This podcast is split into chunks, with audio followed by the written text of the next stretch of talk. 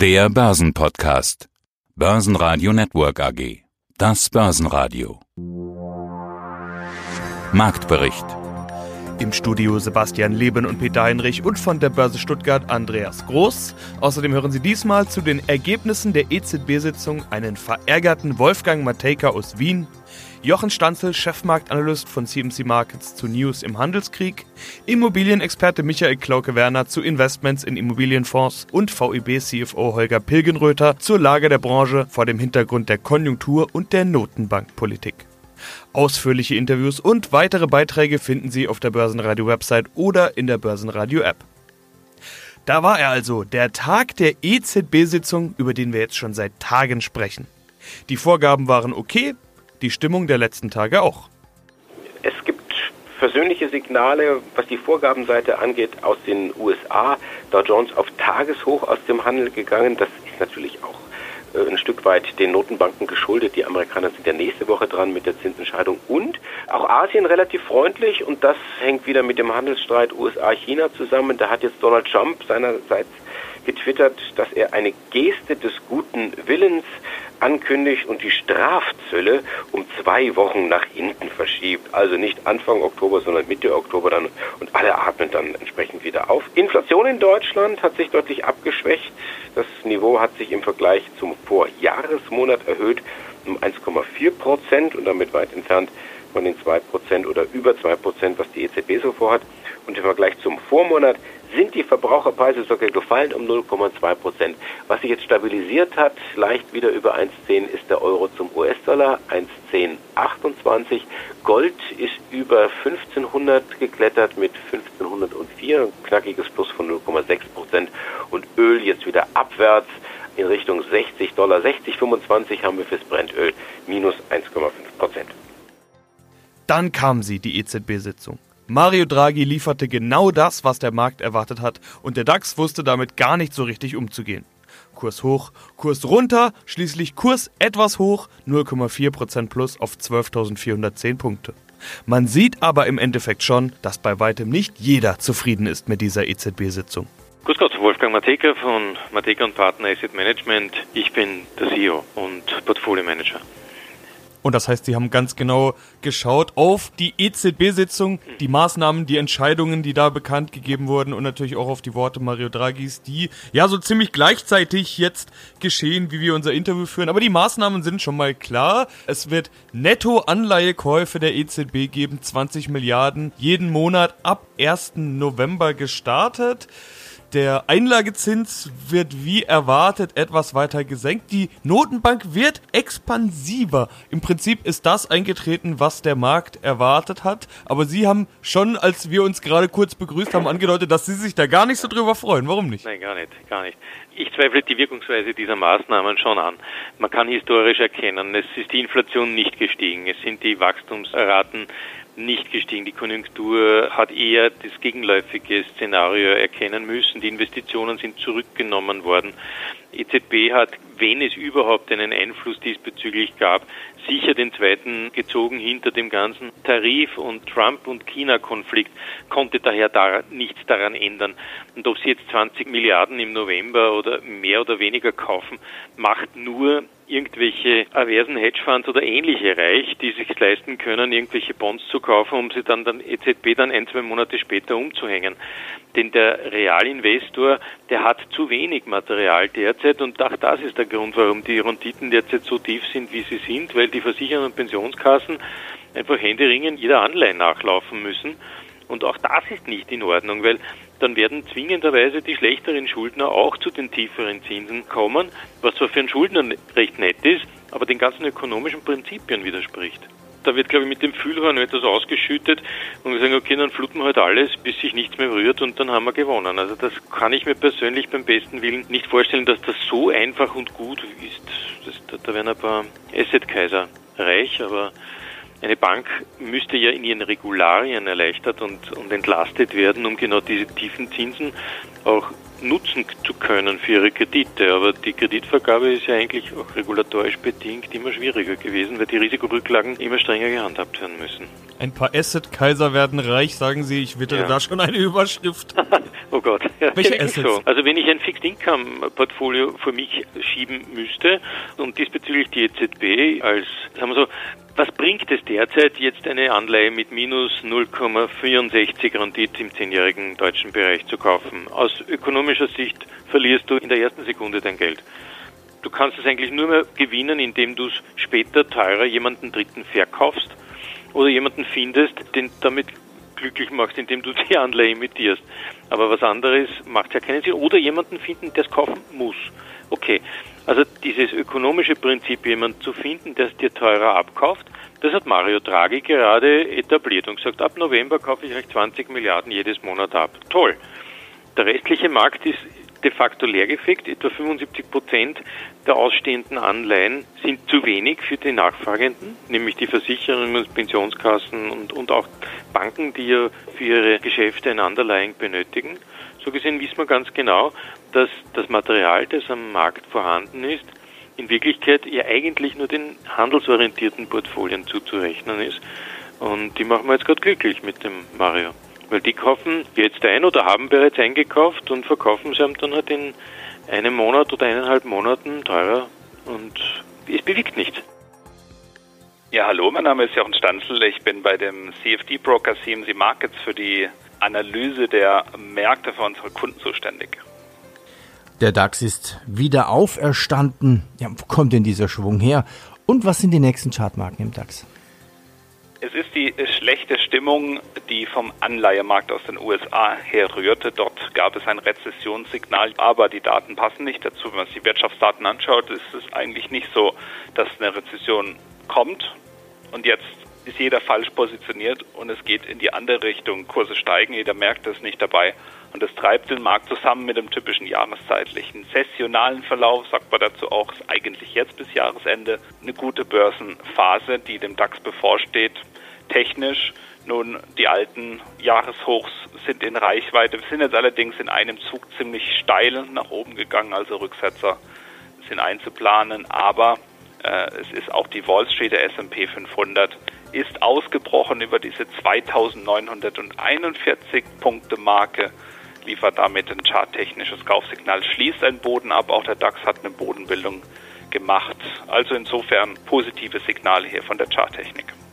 Was gibt's Neues im Handelsstreit? Es war so eine Meldung, ja, Trump will ein bisschen was an Zöllen für China aufschieben. China hätte darum gebeten. Auch China möchte jetzt Agrarprodukte ein wenig importieren.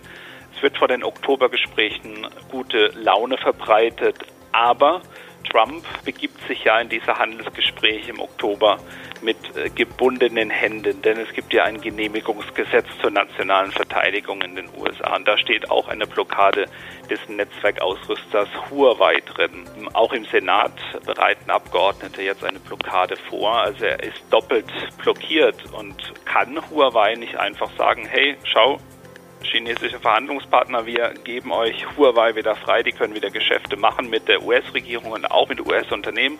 Kein Problem, das kann er nicht machen. Das ist aber die Hauptforderung der chinesischen Seite. Also die Basis für die Gespräche fehlt und die Börsen interessiert es aber derzeit nicht, weil das Thema Rezession kommt ja gar nicht und wir sind alle falsch positioniert und deswegen müssen wir nachkaufen. Das ist das, was derzeit gespielt wird. Und natürlich ist es da willkommen, dass gute Laune verbreitet wird, aber die Gefahr besteht, dass das im Oktober, wenn die dann wirklich sprechen, keine Fortschritte geben wird, weil die Gespräche werden schwierig bleiben. Die IAA läuft. Ja gut, da wird es den einen oder anderen Bericht geben. Natürlich starten wir diesmal mit VW. Und schon gibt es auch schlechte Nachrichten wieder. Haben Sie denn nicht schon wieder? Ja, es gibt einen Bericht. Es gibt einen Bericht im SWR und äh, der berichtet, dass auch in den neuen Dieselmotoren von Volkswagen mit der Abgasnorm Euro 6 dann eine Software eingebaut sei, die erkennt, ob sich das Fahrzeug auf einem Prüfstand befindet. Jetzt hat Volkswagen sofort widersprochen und hat gesagt, nein, auch in den neueren Dieselautos ist keine unzulässige Abschaltvorrichtung zur Manipulation der Abgaswerte eingebaut. Das muss jetzt insgesamt kein Widerspruch sein. Also da muss man ein bisschen tiefer einsteigen. Das eine ist, ob die Software erkennt, ja, du stehst auf dem Prüfstand und die andere Aussage ist dann, was machen wir dann da irgendwo draus? Also deswegen ist es auch so, Zunächst einmal war die Aktie von Volkswagen relativ deutlich abgetaucht, wesentlich schwächer als der Markt. Mittlerweile hat sie sich auch wieder erholt, ist ins Plus gedreht, halbes Prozent und damit stärker als der Markt. Wir sind bei 156 Euro und 50, weil sich nämlich genau diese Erkenntnis jetzt durchgesetzt hat. Die reden irgendwie vom Gleichen, aber haben es dann anders formuliert. Weder, dass der SWR jetzt hier Beweise oder Berichte hat, dass manipuliert worden ist und äh, letztendlich müsste Volkswagen dann auch gar nicht dementieren. Also da geht es rein in die Technik und jeder versucht das irgendwo auch entsprechend äh, zu argumentieren. Aber wie gesagt, äh, der Markt nach einem kleinen Zusammenzucken äh, an Betracht der, der bösen Erinnerungen hat sich jetzt dann doch wieder auf die Plusseite geschlagen. Ja, mein Name ist Holger Pilgenröther, ich bin CFO der VEB Vermögen AG. Hauptsächlich geht es bei Ihnen um Logistik mit 65% und Einzelhandel mit 28% ihres Anteils. Jetzt spricht man ja überall von der Sorge vor einer Rezession und der angeschlagenen Wirtschaft. Das beträfe ja dann im Endeffekt auch Ihre Kunden. Machen Sie sich Sorgen? Ich sag mal, es gibt immer zyklische Bewegungen rauf und runter. Wir sind momentan mit einer Leerstandsquote von 0,7 Prozent unterwegs und haben das eigentlich auch über die all die vergangenen Jahre relativ gut durchhalten können.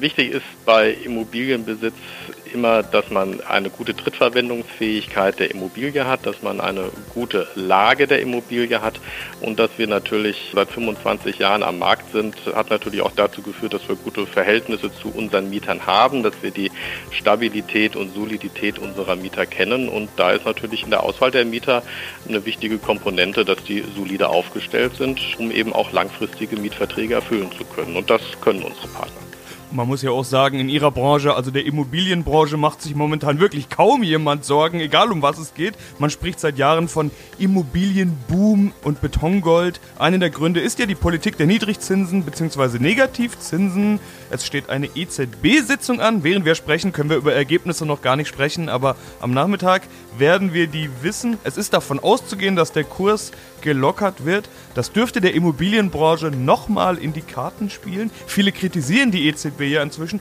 Sie dagegen können sich ja eigentlich freuen über solche Entwicklungen, oder? Ja klar, es gibt natürlich bei allen Entwicklungen diejenigen, die davon eher positiv betroffen sind und die, die davon eher negativ betroffen sind. Und die Immobilienbranche ist natürlich in dem Fall mit niedrigen Zinsen absolut bevorteilt. Und wenn wir jetzt uns mal die, Sie haben es ja schon angesprochen, die aktuellen Zinssätze anschauen, dann sind wir bei der zehnjährigen Swap Rate äh, schon im negativen Bereich und das bedeutet natürlich dann, wenn Sie, so wie wir das gerne machen, zehnjährige Zinsabsicherungen machen, dass Sie da ausgesprochen günstig unterwegs sind. Äh, die, die Kehrseite der Medaille ist natürlich auch da wiederum, dass das sich in die Preise von Immobilien, von Grund und Boden auf der anderen Seite auch widerspiegelt. Das heißt, äh, die Rendite wird davon nicht unmittelbar betroffen sein, wenn beide Seiten gleichzeitig sich entwickeln. Knorrbremse hat Halbjahreszahlen. Schaut doch ganz gut aus, oder? Schaut ganz gut aus. Knorr-Bremse, Bremsenspezialist, sagt, ja, das Umfeld ist zwar immer anspruchsvoller, schwieriger geworden, wir sind aber weiter gewachsen. Wir schauen uns hier die ersten sechs Monate an. Umsatz plus 8%, operativer Gewinn plus 15%. Das klingt ja alles ganz gut, aber ähm, die Frage ist ja immer, geht das so weiter? Und diese Frage, da muss man zumindest ein dickes Fragezeichen hintermachen, denn der Auftragseingang ist schwach, äh, im zweiten Quartal sogar rückläufig. Und das missfällt den Anlegern. Wir sehen ein kleines Minus bei Knorr Bremse, 0,4 Prozent, jetzt runter, 91,51 Euro. Hallo, mein Name ist Michael Klauke-Werner. Ich bin Managing Director bei Nuveen Real Estate und betreue den Bereich der institutionellen Investoren in Deutschland, Österreich und der Schweiz. Und es geht um Immobilien und zwar Immobilienfonds. Immobilien ein großes Thema nach wie vor. Man spricht von Betongold. Wir kennen alle dieses Thema Anlagenotstand. Viele fliehen ins Betongold. Das sind so die Schlagzeilen, die man gehört hat, aber sie reißen einfach nicht ab. Ist Betongold nach wie vor, so wie man eben sagt, Gold aus Beton? Naja, hätte man diese Frage auch bei Gold vor sechs Monaten gestellt, hätte keiner erwartet, dass Gold sich innerhalb von diesen sechs Monaten quasi um 30 Prozent erhöht. Man sieht also die Flucht in die sicheren Werte und damit eben äh, im Gegenzug auch bei Immobilien ist eindeutig da. Warum ist das so? Die Entwicklung auf der Zinsseite und insbesondere die immer weiter fallenden Zinsen und die immer länger anhaltenden Aussichten, dass irgendwann eine Zinserhöhung kommt, lässt letzten Endes Gold oder die Immobilie als einzige vernünftige vernünftige Anlagealternative zu. Jetzt darf man ja da trotzdem nicht alle Immobilien in einen Topf werfen. Immobilie und Betongold, Flucht ins Betongold bedeutet immer noch unterschiedliche Dinge. Wir sprechen jetzt ja über Immobilienfonds. Also eben nicht jemand baut sich sein Häusle, um da selber drin zu wohnen, sondern Immobilien tatsächlich als Investment. Rendite ist da wahrscheinlich das große Schlagwort, die große Frage, die ich stellen muss.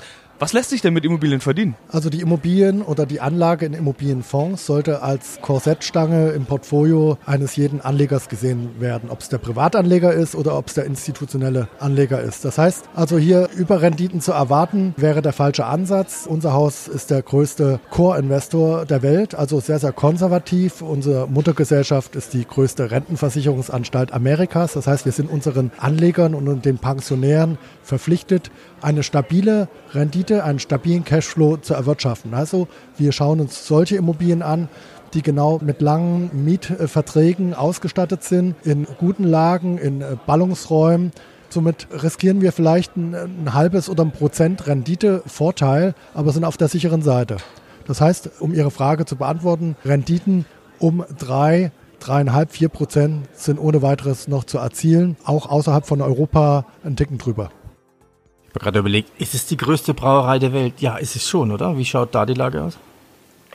Es geht um Anhäuser Busch InBev. AB InBev, das ist der weltgrößte Bierbrauer, haben wir irgendwie mittlerweile weltweit fast alles zusammengekauft, wollen jetzt aber wieder verkaufen, und zwar die Sparte Asien. Wir hatten schon mal drüber gesprochen, Börsengang ist da geplant, war im Juli schon mal, ist dann aber wegen zu geringer Nachfrage abgeblasen worden. Ich weiß nicht, wie man es geschafft hat, dass man jetzt davon ausgeht, dass die Nachfrage höher ist. Wieder einmal macht man einen Versuch. Bis Ende September, das ist ja gar nicht mehr so lange hin, soll der Börsengang dann in Hongkong vollzogen sein und es wird nicht billig, soll 5 Milliarden US-Dollar bringen für AB Invest. Börsenradio Network AG Marktbericht